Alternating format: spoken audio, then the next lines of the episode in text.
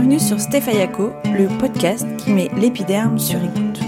Ici, il est question du tatouage, de sa dimension artistique, thérapeutique ou sociologique. J'accueille des personnalités du monde du tatouage qui me donnent leur propre définition de cette pratique de modification corporelle. Un point de vue engagé, médical, anthropologique, spirituel, créatif. Bonne écoute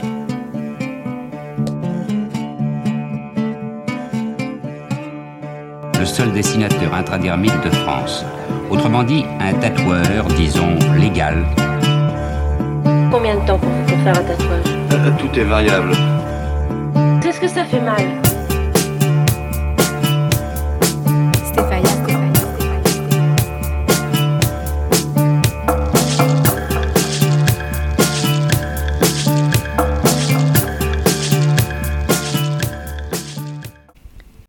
De recevoir Anne Richard, fondatrice du projet Hey Modern Art et Pop Culture. Dans cet épisode, Anne nous parle de sa nouvelle exposition Hey le dessin à la Halle Saint-Pierre à Paris, à voir absolument jusqu'au 31 décembre 2022. Alors aujourd'hui, je reçois Anne Richard, donc éditrice et rédactrice en chef et directrice artistique du projet Hey Modern Art et Pop Culture. Donc euh, vous dirigez la revue d'art ainsi que les projets euh, d'exposition euh, qui sont une sorte de- d'exploration de la scène artistique alternative et on reviendra sur, sur le sujet ensuite. Je rappelle aussi que vous étiez commissaire de l'exposition Tatoueur tatoué au musée du Quai Branly en 2014, je crois que c'était en 2014, et qui fait dés- désormais un peu le, le tour du monde. Donc on se rencontre aujourd'hui euh, car vous êtes commissaire de l'exposition Hey le dessin à la Halle Saint-Pierre à Paris. Donc l'exposition est commencée depuis le 22 janvier et se termine euh, le 31 décembre 2022. Donc on a encore beaucoup euh, le temps d'aller euh, d'aller la voir. Donc bah, déjà bonjour Anne et merci de merci de, de m'accorder cette interview. Bonjour. Euh, ma première question, euh, c'est alors c'est un peu la question traditionnelle sur le podcast. Euh, comme c'est un podcast pour le tatouage, j'aime bien savoir quelle est euh, votre propre définition du tatouage. Ma propre définition du tatouage, c'est la définition littérale du tatouage, c'est-à-dire l'action de faire pénétrer dans la peau de l'encre.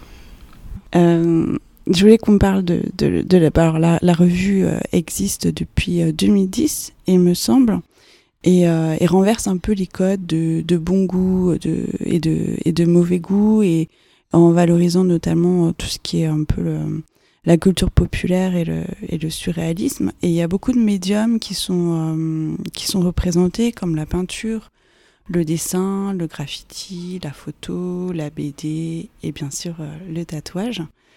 Je me rappelle, moi, personnellement, de la première expo en, en 2011 que j'avais adoré. Et justement, j'avais vu des, superbes œuvres de, Jean-Luc Navette ou les bras en silicone tatoués par Guy Tatoueur. Donc, c'était vraiment, c'était vraiment incroyable. Et euh, pour moi, ces expositions, elles ont vraiment euh, contribué à élever le, tatouage euh, au, rang d'art auprès du grand public ces dernières années. Est-ce que, euh, enfin, comment ont été euh, accueillies les expositions et euh, est-ce que vous pensez que ça a eu un impact sur la perception du tatouage? En, en 2010, quand, le premier numéro de la revue est sorti, il était clair qu'on avait, qu'il n'existait pas d'équivalent en Europe et au monde d'ailleurs, sauf euh, le grand frère, euh, le, grand mentor, la, la, publication américaine qui s'appelait Juxtapose, mais qui était à, l'époque en 2010, euh, qui avait perdu son âme et sa flamme, puisque Robert Williams avait quitté la rédaction. Robert Williams est le fondateur, cofondateur de Juxtapose, avait quitté la rédaction il y a déjà bien longtemps, et Juxtapose était, était aux mains euh, de la publicité en fait. Donc quand, la revue est sortie, le numéro 1 de la revue est sorti, euh, euh, plus personne, sauf les aficionados dont je faisais partie, personne ne relayait les, arts, on va dire, basé sur les discours et esthétiques développés par les contre-cultures depuis la fin du 19e, dont, auxquels appartiennent le surréalisme pop, mais surtout le lobro art. Donc c'était vraiment l'idée de revenir aux racines de cette chose-là et de rendre compte d'œuvres et d'artistes qui parfois même étaient déjà morts et euh, qui concourait à faire vivre des, euh, un rhizome d'esthétique euh, artistique, on va dire, considéré comme totalement excentrique par le marché existant. Quand je parle de marché, je suis aussi littérale, donc je parle de produits vendus. Donc là, là, il a toujours été, il a toujours existé dans le rhizome alternatif des grandes œuvres des grands pionniers, des grands artistes qui ont fait vivre et qui ont fait circuler des, euh, pensées, euh, qui soient esthétiques ou théoriques, euh, sur des sujets qui intéressent particulièrement l'underground, mais qui n'étaient pas du tout visibles par le reste de la population, même si la population, sans se le dire, sans le savoir, cherche aussi à, à être étonnée. Tout le monde cherche l'émerveillement. Donc moi j'ai essayé de réveiller tout ça, enfin j'ai réveillé tout ça, je ne suis pas que la rédactrice en chef, je suis la fondatrice en fait du projet A. Hein. Et euh, donc voilà, donc effectivement, euh, quand, euh, quand la revue a surgi en librairie, des gens comme moi se sont jetés dessus, puisque moi je n'ai fait je n'ai créé la revue euh, que parce que j'avais envie de la lire. Je n'ai absolument jamais pensé avoir euh, un lectorat. J'ai vraiment créé la revue pour moi. Hey est, un travail d'auteur. Donc à travers Hey, je ne parle que de moi. Je ne parle que de ce que j'aime et de ce qui m'a fait vibrer depuis que je suis pré-adolescente. Après, la frustration de ne pas voir relayer tous les artistes et œuvres euh, qui, de mon point de vue, euh, fabriquent une nouvelle vision du monde, une autre vision du monde, ou en tout cas euh, qui soclent ma, la façon dont, je me positionne face au monde. Il y avait beaucoup de frustration de savoir qu'il n'y avait pas du tout de relais, ou si peu de relais. Et il y avait aussi beaucoup de tristesse d'avoir vu ce magnifique projet juxtapose ce magnifique projet euh, décliné. Puisque pour, le, pour les gens qui ne connaissent pas, euh, Juxtapose a été créé par des artistes et a été créé euh, pour sortir de l'ombre tous les grands faiseurs de ce qu'on appelait à l'époque le Lobro Art. Et dans le Lobro Art était complètement inclus j'allais dire aspirer, mais ça, n'est pas le terme, euh, puisque c'était totalement conscient, mais était inclus toute l'iconologie euh, du, tatouage. Donc ça fait partie, le tatouage fait partie du Lobro, est une grande euh, inspiration du Lobro, est une pierre angulaire du Lobro.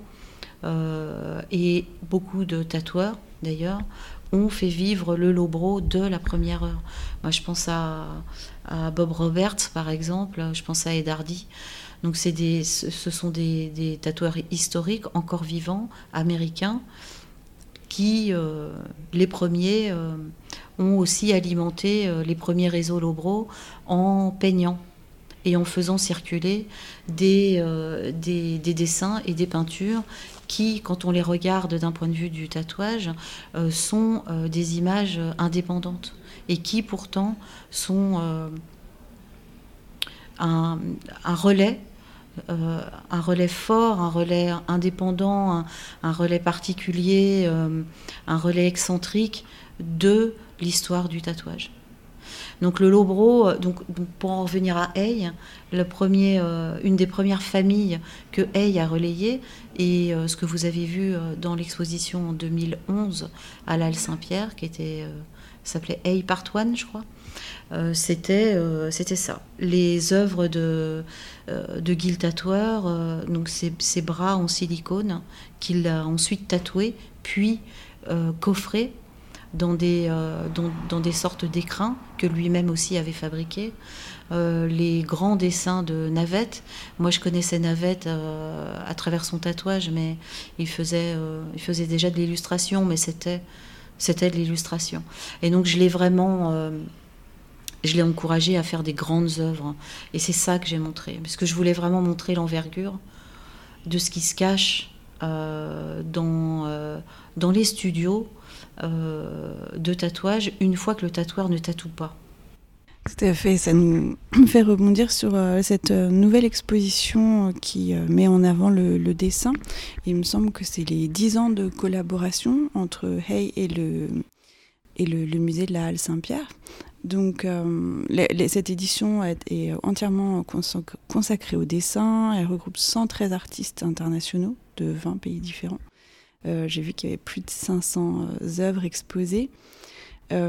justement, ça montre un peu que le dessin peut être, peut être l'objet d'une étude, d'une recherche, mais que c'est aussi une œuvre à, part entière. Pourquoi avoir fait le choix de, célébrer cet anniversaire de 10 ans de collaboration en mettant à l'honneur spécifiquement le dessin?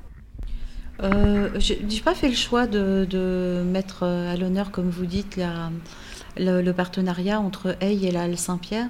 C'est juste que euh, pendant le Covid, euh, je, fréquente tout le temps la Halle Saint-Pierre, qui est un musée à Paris. Et euh, quand on m'a demandé ce que j'étais en train de faire, j'ai dit que j'étais en train de préparer un spécial dessin, qui d'ailleurs est sorti en, digital et disponible sur le, sur le site. Je ne l'ai pas sorti en papier parce que je n'avais pas, pas les finances pour le sortir en papier. La revue coûte très cher à fabriquer. Et, euh, donc j'étais, voilà, j'ai expliqué que j'étais plongée dans euh, l'observation de, de, la pulsion graphique contemporaine euh, au présent. Et ça a intéressé le musée. Et à ce moment-là, le musée m'a demandé de faire une exposition. Il se trouve que bah, ça tombe. Alors, dix ans, c'est vite vite dit, puisque j'ai célébré la sortie du numéro 1 de Hey ici aussi. Donc ça fait 12 ans en fait qu'on collabore ensemble. Mais bon, ça fait 10 ans d'exposition. Et pourquoi le dessin? Parce que le dessin c'est une pierre, c'est une pierre, une pierre angulaire. Hein. J'ai euh, construit Tatoueur Tatou au musée du Quai Branly euh, sur cette vision-là aussi. Et puis euh, le dessin que j'ai voulu traiter sur trois axes très différents. alors le dessin, c'est complexe et en même temps très académique. Donc vous avez une idée du dessin qui est très académique, surtout en France et qui est complètement relayé par le, marché de l'art et les, foires d'art. C'est-à-dire que quand vous allez en foire euh, spécialisée dessin, bah, vous voyez du dessin euh, en 3D ou sur carton, ou sur bois, ou sur euh, papier. Euh, mais bon, c'est du, pardon, en 2D. C'est du dessin en 2D. Et moi, je n'avais pas du tout envie de. J'ai toujours une approche assez iconoclaste des choses.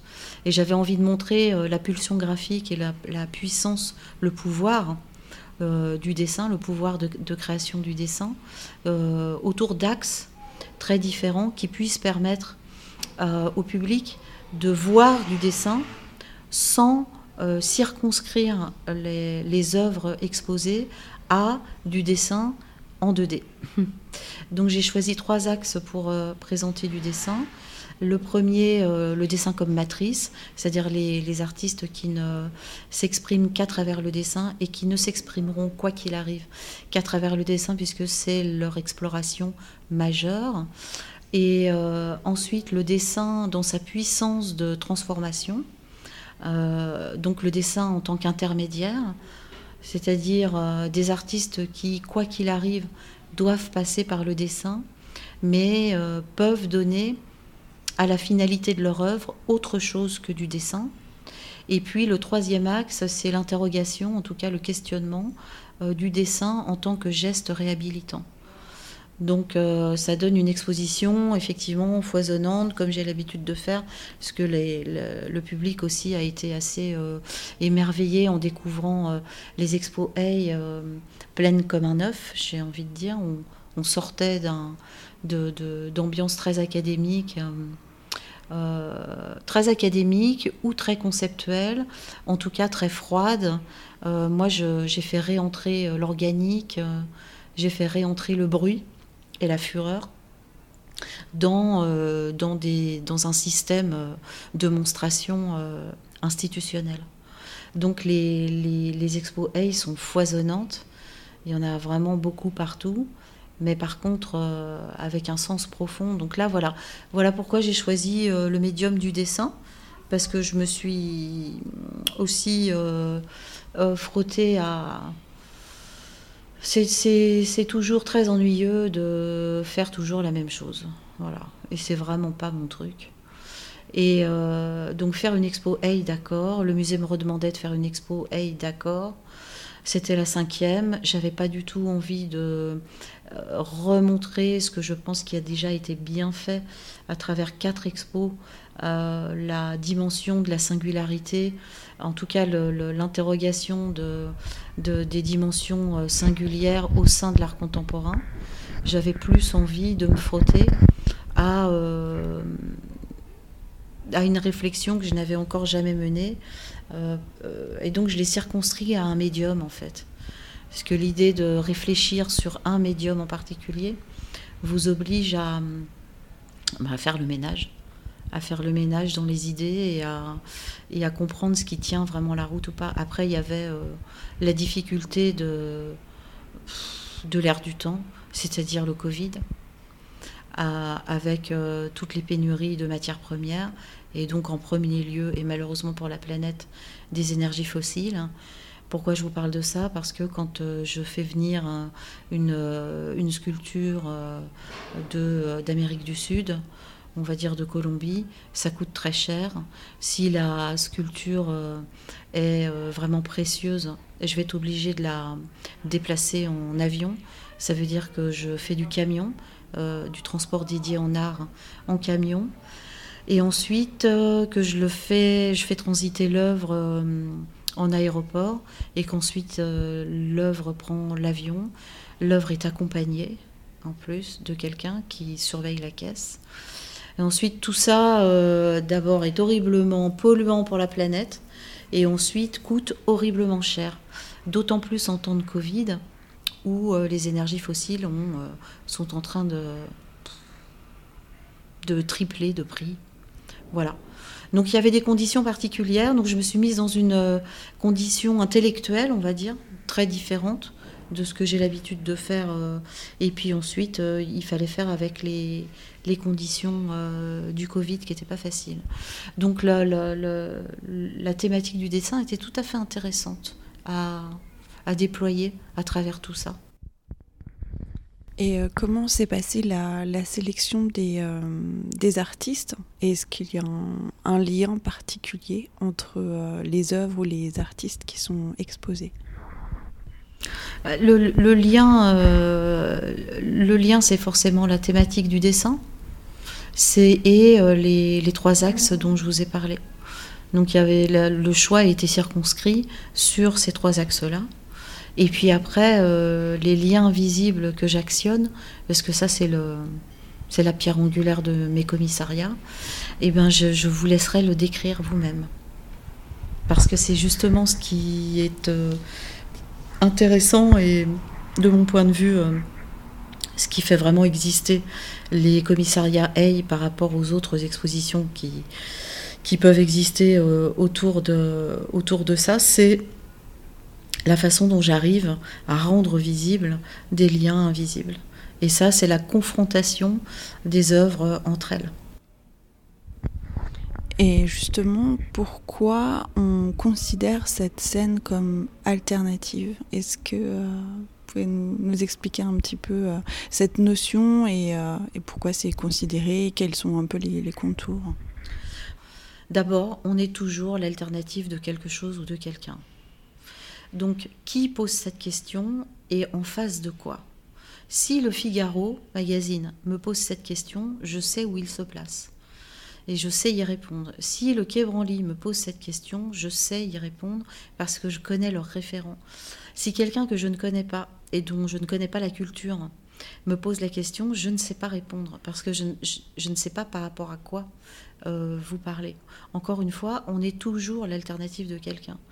Donc pour le marché de l'art et le grand marché, euh, ce que les gens ne connaissent pas, et qui est le vrai marché de l'art, je suis vraiment l'alternative de cette chose-là. Pour le second marché, le second marché de l'art, je suis un autre territoire à explorer, mais qui n'est pas rejeté. Pour l'alternative elle-même, euh, je suis à rejeter, puisque l'alternative pure et dure ne comprend pas ce que je fais. Euh, là, vous allez voir à l'exposition, il y a, euh, allez, on va dire Alphonse Eugène Courson, ce sont 14 dessins. J'expose 14 dessins sur 16 dessins retrouvés au monde. Euh, c'est un homme qui est né euh, au milieu du 19e siècle, qui a fait toutes les guerres napoléoniennes, qui a été déserteur, qui s'est donc retrouvé euh, à Biribi et qui ensuite est mort en, vagabond. On a retrouvé dans sa besace et dans ses affaires un tas, un tas de dessins. Pour moi, c'est un des futurs grands de l'art brut. Ça fait dix ans que je travaille dessus. Ce que vous allez voir, c'est tout à fait exceptionnel. Encore une fois, il n'y a que 16 dessins au monde de retrouver. Lui est la profonde alternative à tout ce qui peut exister euh, euh, de ce que l'art contemporain est capable de présenter aujourd'hui. Mais par contre, il n'est pas marchandisable. C'est-à-dire que son, son, son, un dessin n'est pas, vous ne pouvez pas le valoriser. Vous pouvez, vous pouvez le mettre à 300 000 euros tout de suite, à cause de sa rareté. Mais vous pouvez aussi le mettre à 500 euros, voire à 50 euros, parce que vous ne savez pas qui est Alphonse Eugène Courson. Donc ça, pour moi, c'est la véritable alternative. Après, à l'intérieur de ça, alors on dit, hey, voilà, hey, le dessin, c'est une exposition euh, d'art alternatif. Euh, sur le plateau du haut, je présente euh, quatre dessins de Laurie Lipton. Laurie Lipton, ses dessins coûtent jusqu'à 500 000 dollars. Là, j'ai deux œuvres majeures dont je ne vous dirai pas le prix. Qu'est-ce qu'elle fait là? Vous allez me dire, mais qu'est-ce qu'elle fait là? Donc ça, c'est le point d'orgue de mon commissariat. Laurie Lipton, alors que c'est une star du dessin international, c'est sa première exposition en France. Vous pourriez vous demander pourquoi. Laurie Lipton, elle est profondément excentrique.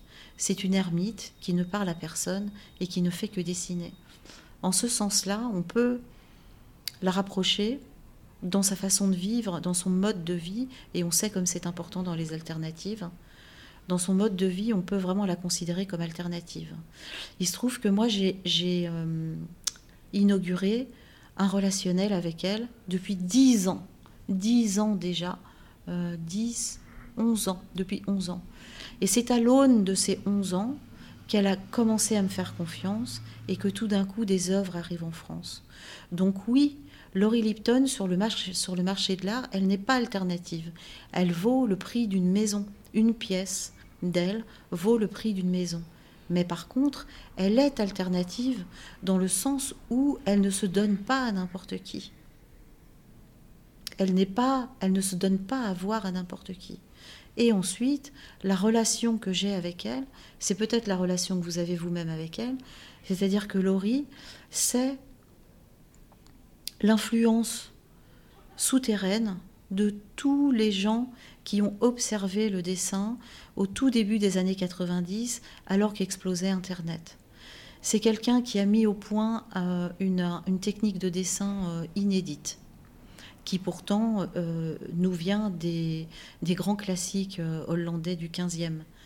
Mais c'est une technique de dessin inédite. Ensuite, elle s'est appropriée euh, des sujets de dessin totalement excentriques. Elle était seule à dessiner ce qu'elle dessinait en termes de sujets. Elle est devenue culte dans tous les milieux alternatifs grâce ou à cause de ça. Il y a des gens qui, qui, regardent Hey comme euh, une, euh, une revue euh, de très grande ampleur, plus du tout underground. Et puis, moi, je n'arrête pas de rencontrer des collectionneurs d'art qui me considèrent comme totalement underground. La grande représentante de l'underground actuelle. J'ai rien à répondre à ça, vraiment. C'est complètement subjectif. En fait, c'était aussi pour reprendre euh, un peu la présentation euh, de l'exposition comme une scène artistique alternative, mais, je comprends que c'est complètement subjectif et surtout ça dépend de quel côté on, se met et d'où l'on vient. Et moi, je suis je suis pas du tout une experte sur le sujet, mais ce qui est important, je pense aussi pour moi et pour d'autres personnes qui font partie du public de ces expos, c'est euh, vraiment l'émotion qui est suscitée par, euh, par ces œuvres, euh, que ce soit enfin, voilà, de, de la curiosité, de, de l'émerveillement, comme vous disiez tout à l'heure, ou même de, de la peur, de la tristesse, enfin, toute la la, multitude d'émotions qui, euh, qui peuvent euh, être transmises par cette exposition. Je pense que c'est ça qui est aussi important si on n'a pas toute la culture, euh, un peu d'histoire de l'art qui va avec. C'est vraiment le, premier geste, c'était mon premier geste en termes de commissariat. C'est-à-dire que de, base, alors les, grandes lignes communes de tous les commissariats AI, c'est que je ne, euh, je ne regarde pas du tout, je ne tiens pas du tout compte de la, de la réputation euh, de, de l'artiste et de l'œuvre je tiens compte uniquement de la qualité de l'œuvre. Donc, ce qui fait que, et d'ailleurs, ça a beaucoup, ça a vraiment estomaqué l'intelligentsia euh, beaux-arts ici en France, c'est que euh, j'étais capable d'installer exactement de la même façon euh, une œuvre très très connue d'un artiste reconnu à côté d'un, d'un artiste totalement inconnu et qui sort de nulle part et dont c'est même peut-être la première exposition. Donc ça, c'était vraiment très important pour moi de faire ça. Ensuite, de montrer euh, qu'il y avait des sujets, des grands sujets de peinture, des grands sujets de dessin qui n'étaient plus du tout représentés dans l'art contemporain, c'est-à-dire euh, la maladie, la vieillesse, la mort, le corps, tout ce qui est, tout ce qui est organique et toutes les, euh, toutes les émotions qu'on considère comme effrayantes et qui pourtant, ben, en fait, vous rendent vivant. Ensuite, euh, la troisième euh, grande ligne du commissariat, maintenant je ne le dis plus parce que ça énerve trop de gens, mais euh, c'était vraiment d'abolir la, médiation. Je hais la médiation. C'est une, c'est vraiment une invention de, de la gauche caviar. Et c'est une, une perpétuation de euh, toute l'intelligentsia euh, euh, gouvernementale de la culture qui instaure des règles pour pouvoir verser de l'argent à des canaux qui existent et pour pouvoir continuer à les faire exister alors qu'ils n'ont rien pour exister et qu'ils ne présentent plus rien au grand public. Donc ça, c'est vraiment la médiation pour moi, c'était vraiment la, la chose à bannir complètement. Et hum, par contre, euh, moi j'aime écrire et j'estime que la connaissance, c'est, la connaissance a autant de valeur que l'émotion, que le ressenti. Et donc j'ai toujours, euh, dans mes expositions, fait plein comme un œuf, très bruyant, criard, mais par contre avec de gros cartels à côté. Puisque euh, je veux proposer à la personne qui le souhaite de s'arrêter pour pouvoir lire et enclencher un système de connaissances. Et pas simplement à ne fonctionner que sur la mémoire visuelle ou euh, sur la mémoire émotionnelle. Euh, je voudrais revenir sur le, sujet du tatouage. A une partie de l'exposition qui porte sur euh, l'histoire du tatouage avec les archives de Charles Perrier, Pierrier, euh, qui sont au musée du Vieux-Nîmes. pour rappeler un petit peu le, contexte, Charles Perrier est un ancien médecin de la maison centrale de Nîmes qui a publié en 1900 un ouvrage appelé Les criminels, dans lequel, dans lequel il retraçait les, les résultats de ses, de ses, recherches sur plus de 800 détenus. Et c'est un ouvrage qui est composé de, croquis, de statistiques, de, photos ou même de, portraits, euh, euh, de portraits des détenus. Euh, selon vous, comment ces archives peuvent aider à la compréhension du tatouage d'aujourd'hui? Est-ce qu'on peut parler de continuité? Bah, En fait, encore une fois, mon moteur, mon ressort dans le travail, c'est le plaisir. Donc quand je construis quelque chose, il faut vraiment que ça me fasse plaisir. Et donc, euh, pour revenir sur Tatoueur Tatoué, euh, que j'ai fait au musée du Gris-Branly et qui a ouvert ses portes en 2014, euh, j'ai ouvert. il, y avait, il, existait une grande section sur le tatouage français, sur l'école française. J'avais, j'ai pas réussi à avoir tout ce que je voulais avoir, mais il y avait déjà quand même pas mal d'artefacts qui étaient, qui étaient vraiment intéressants. Et puis, depuis, l'expo a duré un an. Et en 2016, l'expo est partie en, tour, Wild. Et donc, j'ai l'exposition, j'ai reconstruit l'exposition sans cesse pour différents musées où il faut, il faut se plier au nouvel espace, il faut réécrire les cartels et réadapter le catalogue que j'ai dirigé. Et à l'aune de cela, la, section euh, de l'école française a été de plus en plus euh, euh, shrinkée, de plus en plus, elle, s'est rétrécie de plus en plus pour diverses raisons. Et donc quand, quand, quand, je me suis plongée dans le dessin, je me suis rappelé que quoi qu'il arrive, j'avais défendu le tatouage sur trois axes différents et, euh, euh, en triangulaire aussi. Je sais pas, c'est un, tic, une triangulaire chez moi. Le, le, le sujet, euh, la manière et le dessin, qui sont les trois triangulaires de, de, de l'école académique du dessin, quand elle a été créée. Et, et donc, j'ai envie, de, envie de réintroduire ce matériau, mais voilà, de, boucher des trous pour moi. Euh. Et euh, mon Perrier, j'avais pas envie. Perrier, il, fait chier. C'est vraiment quand, euh, quand vous connaissez vraiment ce qu'il a écrit. voilà, c'est un grand.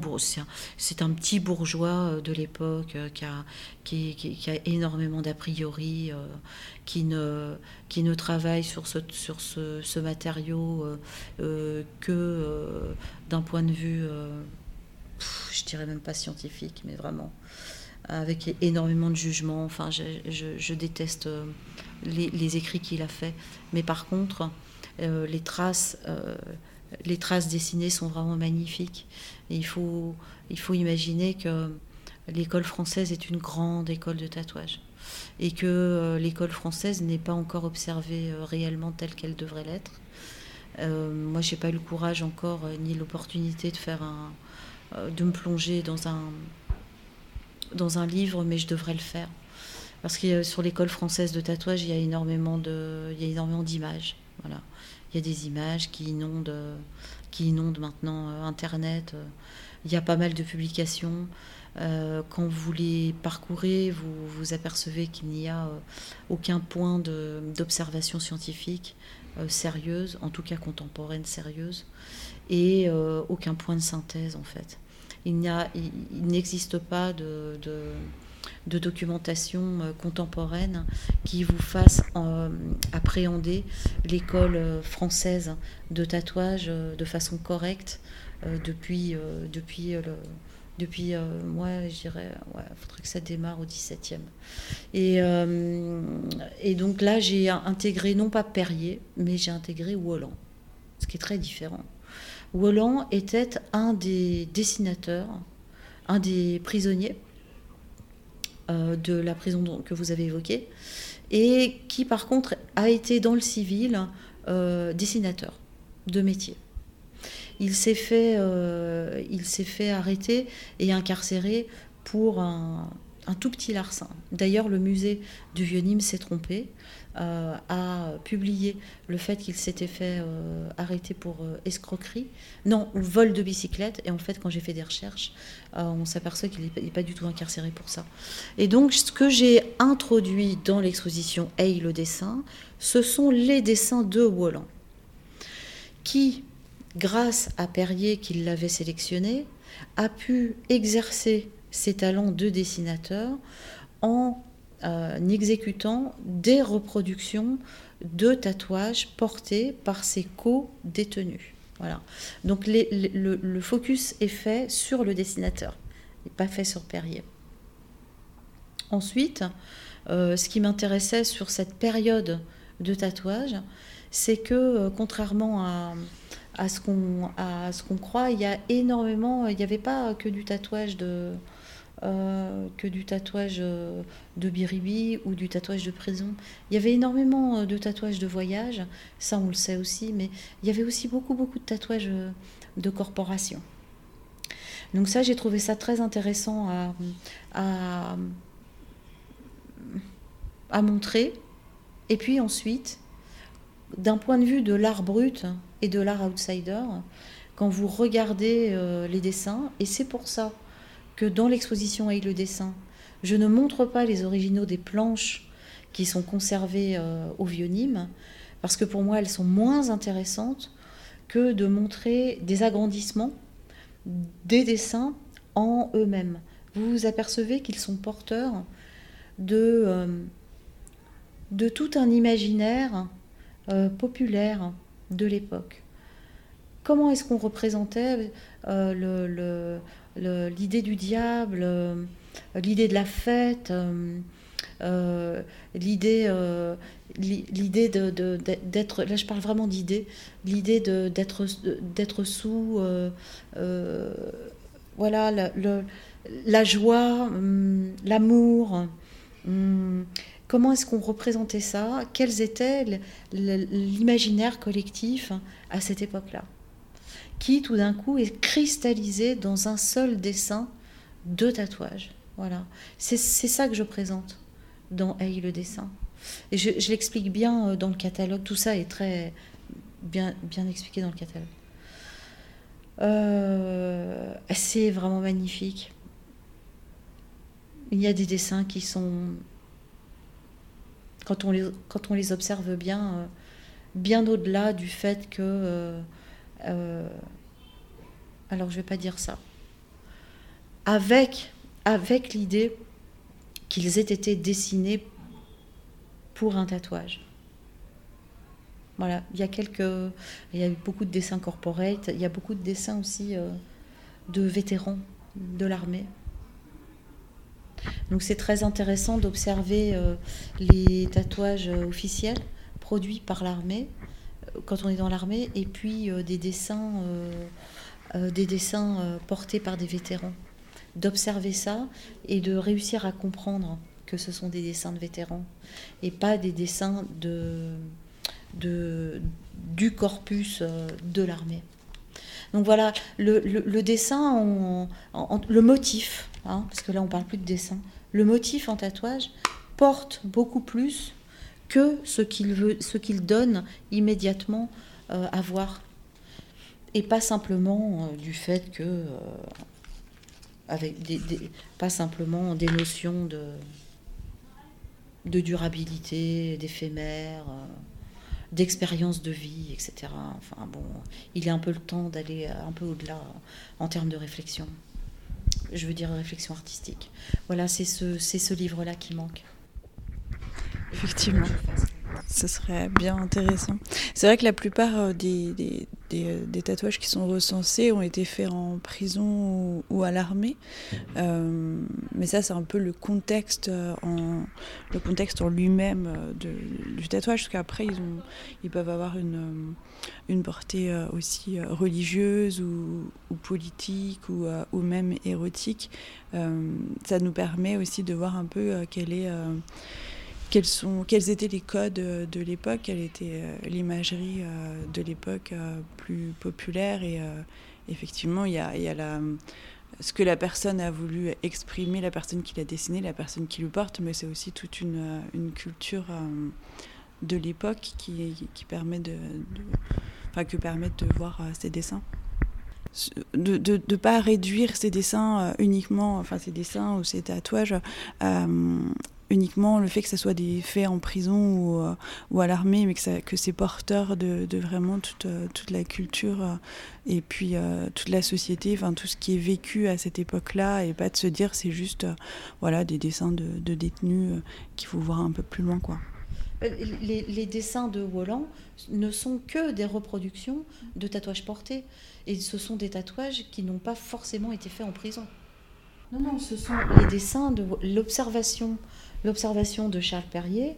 Euh, euh, c'est simplement l'idée de, de, de constater qu'il y a beaucoup de. que la pratique euh, se retrouve sur beaucoup de, de, détenus à l'époque.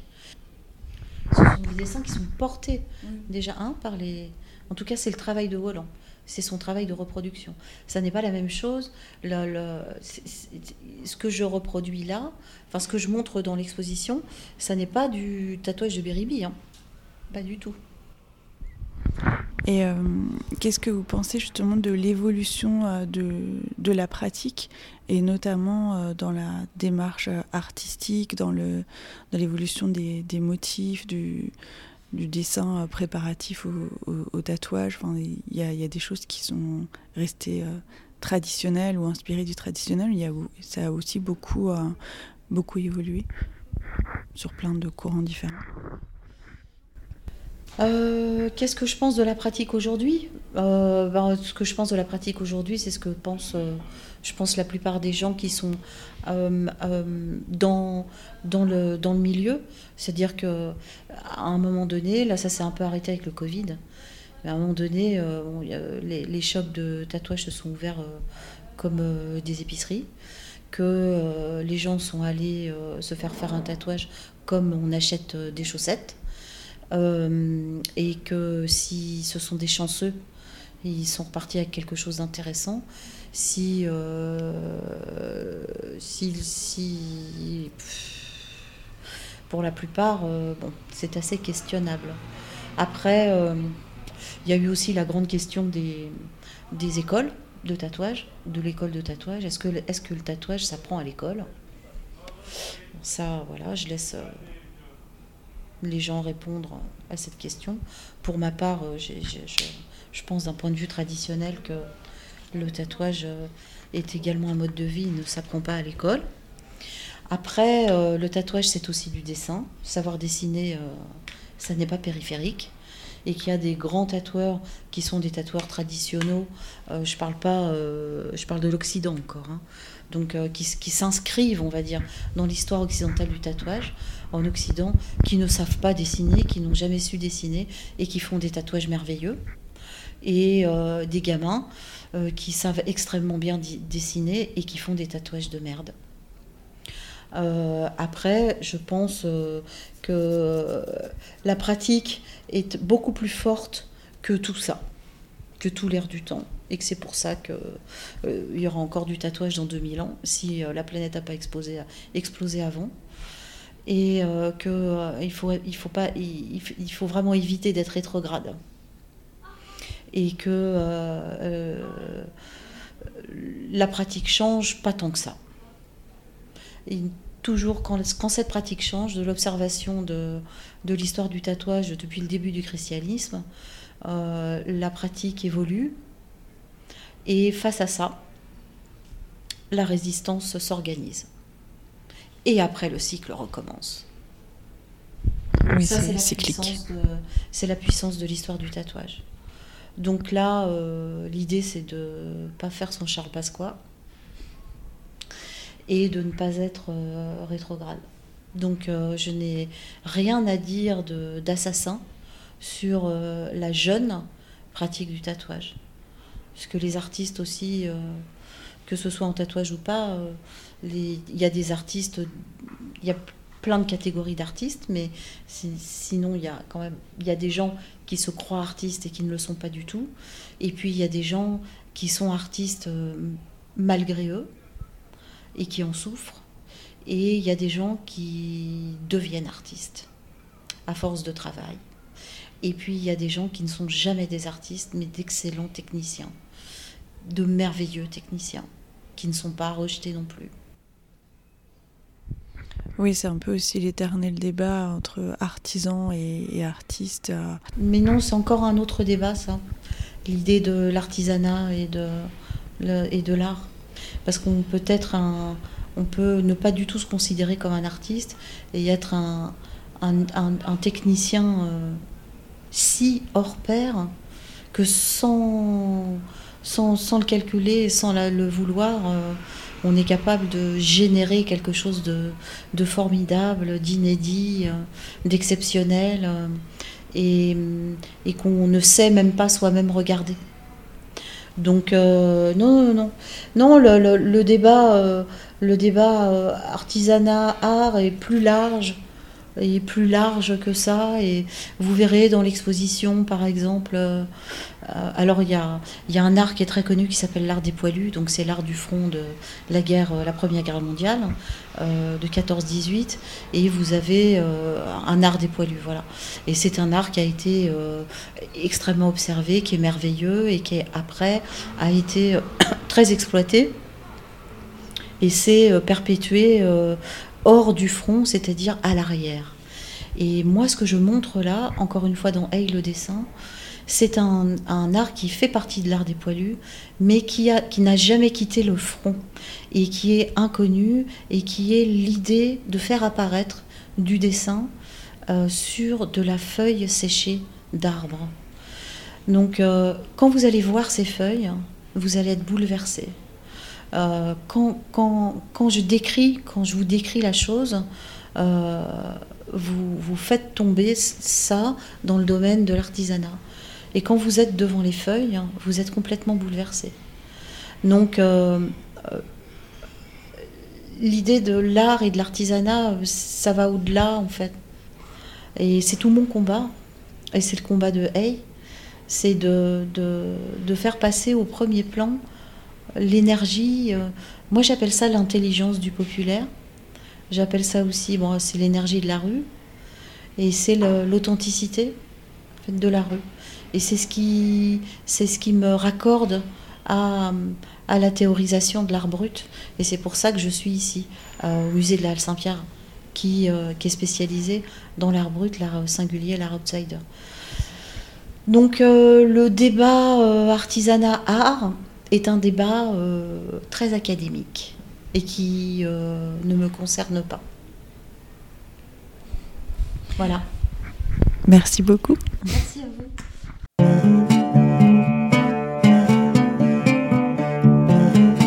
Ça vous a plu? Alors, j'ai besoin de vous. Abonnez-vous, notez le podcast avec plein de petites étoiles et n'hésitez pas à commenter. Cela m'intéresse Je suis aussi sur Instagram, Facebook et le blog. C'est tout simple, c'est Stéphayako. Merci.